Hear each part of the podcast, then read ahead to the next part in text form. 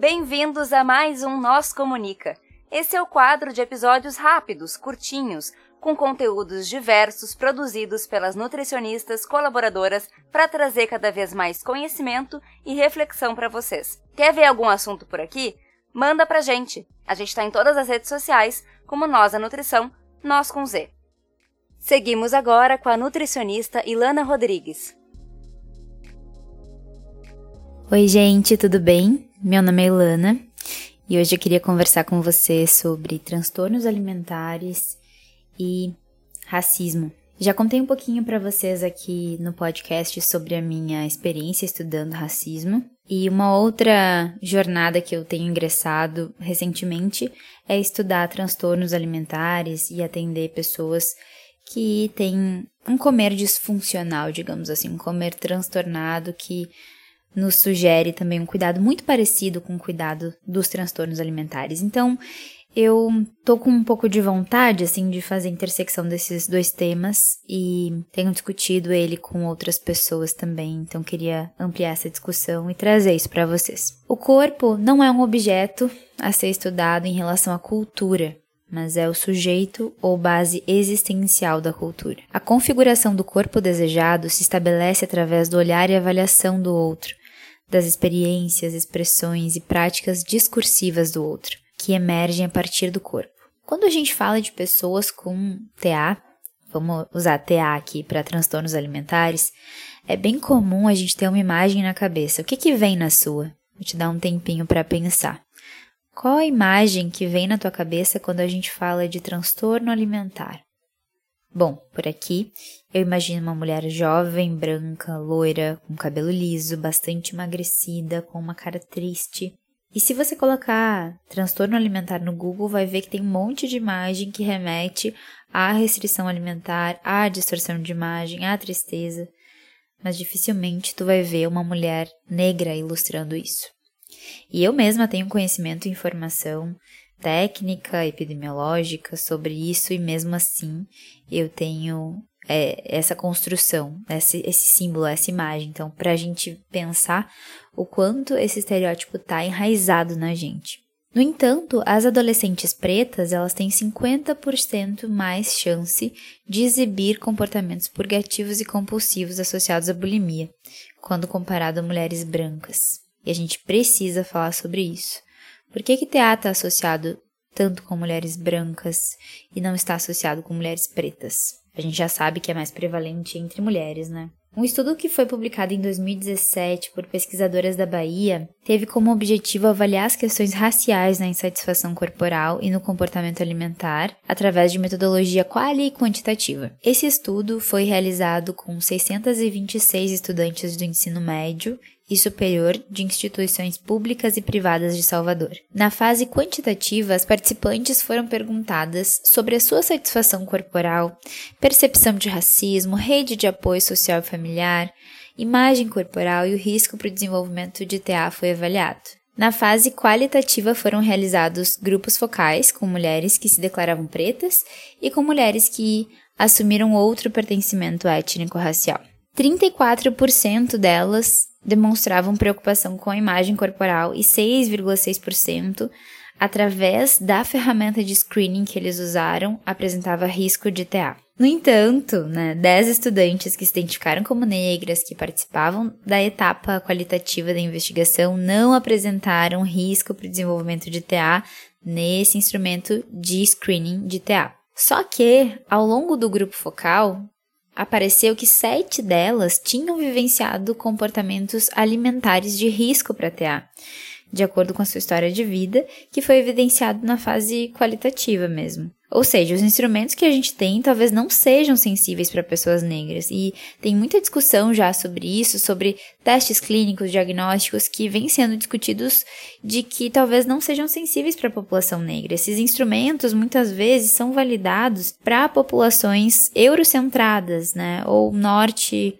americanas. Então, a gente talvez esteja perdendo de identificar em relação aos estudos, né, que vão compor lá as nossas métricas, as nossas nossos dados de prevalência, que são dados epidemiológicos importantes para a gente conseguir pensar em intervenções de políticas públicas e também para moldar as nossas práticas clínicas, né, em todos os níveis de atenção à saúde.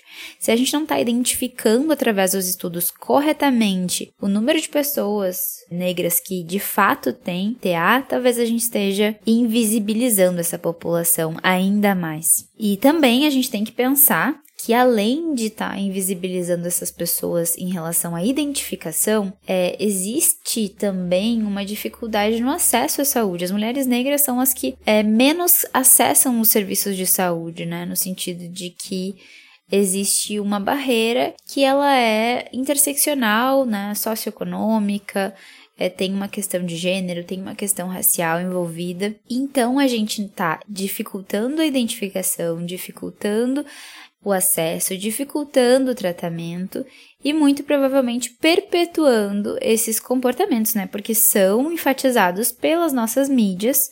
A gente sabe que também mulheres negras são as que estão mais fora de um padrão desejável dentro da nossa sociedade patriarcal, então é, se deseja cada vez mais moldar o corpo em geral para conseguir chegar num, num nível de aceitação. Então, muito provavelmente mulheres negras também estão desejando moldar os seus corpos, né, como muitas outras mulheres, e parece, me parece ser um ciclo assim de muita perpetuação que tem a ver com o racismo estrutural é, nessa questão dos transtornos alimentares. Tem um estudo bem interessante que foi realizado com médicos, onde os médicos recebiam casos de mulheres brancas latinas e mulheres negras. E esse caso ele era idêntico né, para todas as mulheres. No entanto, as mulheres negras, brancas latinas elas tinham um percentual de identificação de um comportamento alimentar problemático que poderia sugerir risco de TA que era diferente. Então, os médicos, em relação ao comportamento alimentar das mulheres brancas, via 44% identificou como problemático. Em relação às mulheres latinas, 41% identificou como problemático, mas apenas 17 identificou o comportamento da mulher negra como problemático. Então, nesse mesmo estudo, os médicos eles também eram menos propensos a recomendar que a mulher afro-americana, nesse caso, que foi um estudo é, também realizado nos Estados Unidos, ele, essa mulher ela deveria receber ajuda profissional. Então, de tantas formas diferentes a gente está perpetuando né, o racismo. E além disso, tem essa cobrança de que a mulher negra seja forte, né? A gente fala que em uma aula da professora Fernanda Bairros, ela falava do mito da fragilidade feminina, né? De que a mulher ela é mais frágil, mas que parece que essa fragilidade ela não recai sobre os corpos das mulheres negras. Então que existe uma cobrança de que a mulher negra é forte, de que ela suporta tudo, né, de que ela aguenta, de que ela trabalha pesado e a gente tem um, um histórico em relação a isso. E entre a maioria das garotas negras com risco de, de transtorno de compulsão alimentar, por exemplo, tem uma sensação de falta de apoio justamente por conta disso, né? Tem, tem estudos que mostram que essas pessoas elas não é, sentem que elas são apoiadas, que não tem pessoas que as ouçam quando elas precisam compartilhar problemas, sentimentos, não tem quem aconselhe, quem oriente.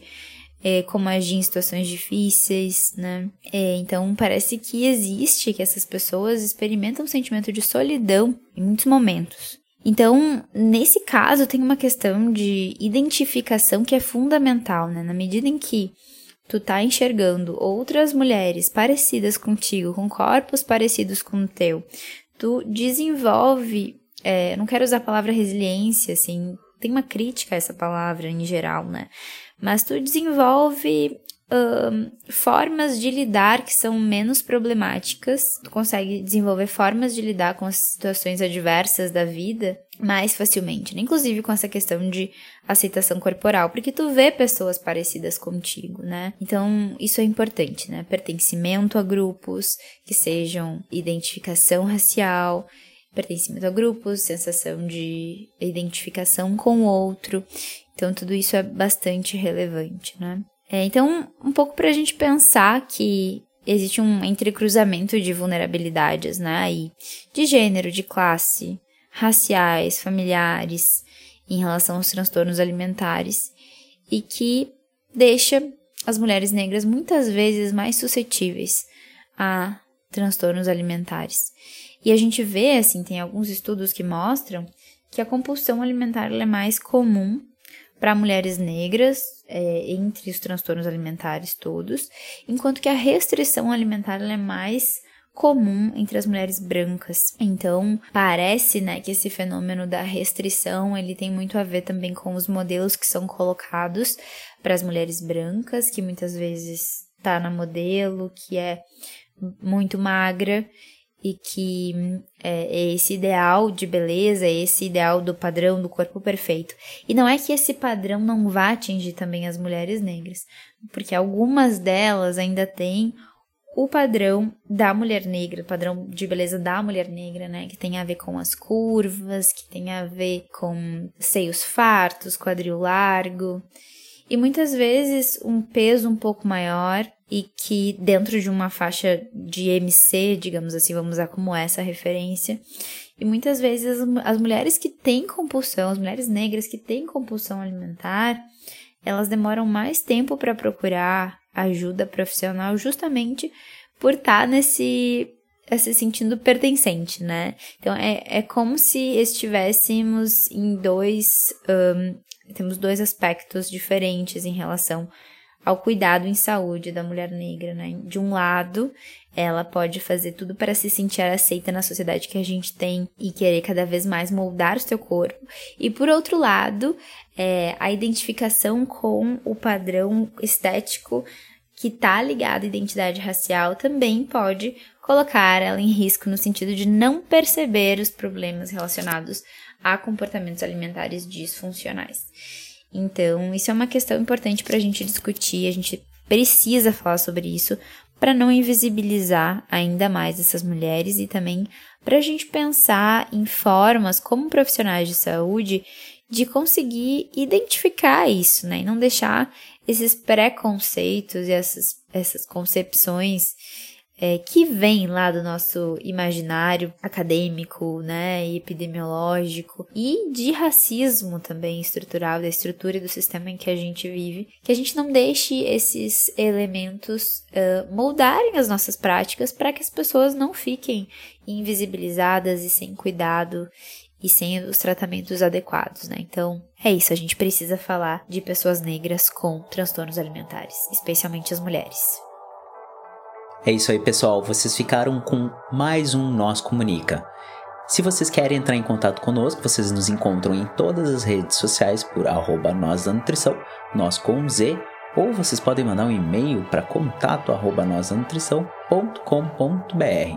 Vocês podem falar conosco ou falar com as Nutris colaboradoras que estão produzindo esse conteúdo sensacional. Entre em contato conosco. Vamos lá. Abraço. Tchau, tchau.